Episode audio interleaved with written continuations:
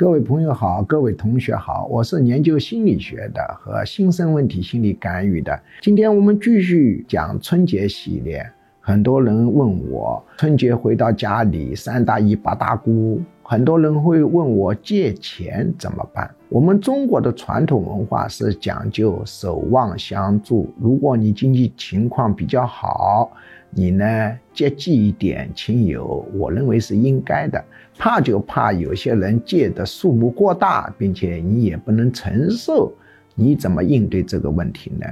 我教你的办法呢是先发制人予以应对。当然，可能还有更好的办法。所谓先发制人予以应对，就是你把你的亲朋好友当中。可能问你借钱，而且你也没法借给他的人的名单全部列出来，还没有过节回家之前，就先打电话或者发微信问他们借大钱。